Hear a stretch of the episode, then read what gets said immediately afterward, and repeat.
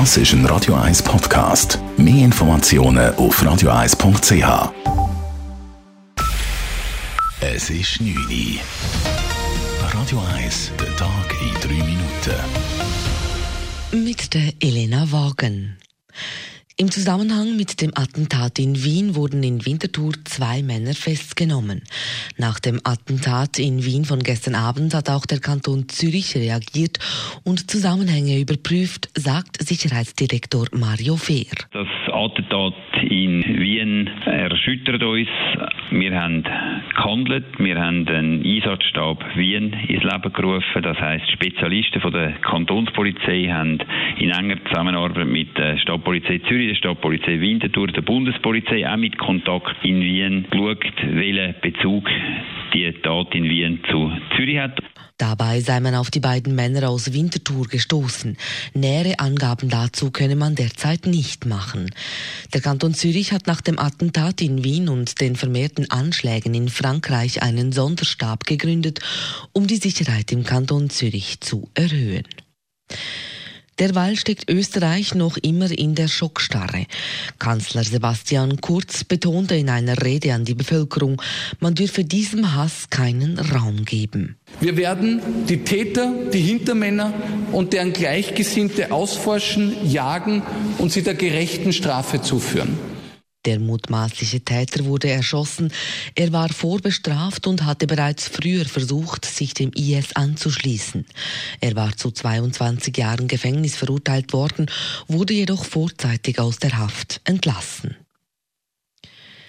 Die Belegung der Intensivbetten in der Schweiz steigt weiterhin rasch an.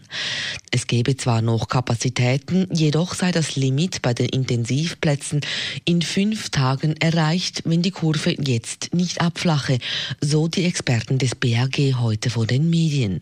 Dies liege daran, dass nun wieder vermehrt ältere Personen mit dem Coronavirus infiziert werden, sagte etwa der oberste Schweizer Kantonsarzt Rudolf Hauri. Es sind wieder zunehmend Personen, die über 50 Jahre alt sind, betroffen. Und dort ist der Anteil derjenigen Personen, die dann intensive Behandlung brauchen, eben auf die Intensivstation kommen, wesentlich höher. Hauri räumte zudem ein, dass die Pandemiebekämpfung nicht laufe wie geplant.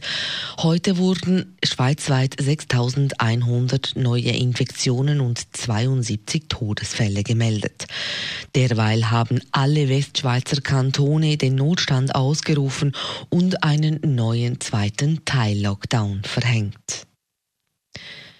Die Nationale Genossenschaft für die Lagerung radioaktiver Abfälle NAGRA hat drei mögliche Gebiete eruiert, um sichere Tiefenlager für Atommüll zu bauen.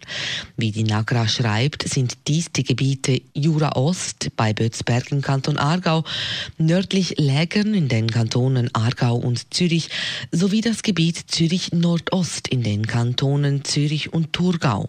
Für welchen Standort die NAGRA das Gesuch für ein Tiefenendlager eingibt, will sie im Jahr 2022 bekannt geben. Die Standortwahl wird vom Bund geführt. Radio 1 Wetter. In der Nacht bleibt es weiterhin bewölkt und zeitweise nass und es kühlt ab bis auf 5 Grad. Damit sinkt auch die Schneefallgrenze auf 12 bis 1500 Meter. Auch morgen bleibt es ähnlich wie heute trüb und grau, viel Wolken und immer wieder nass mit höchstens 8 Grad am Nachmittag bleibt es morgen auch deutlich kühler als heute. Das war der Tag in 3 Minuten.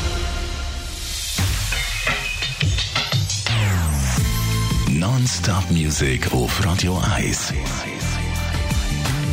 Die besten Songs von allen Zeiten. Non-Stop. Radio 1.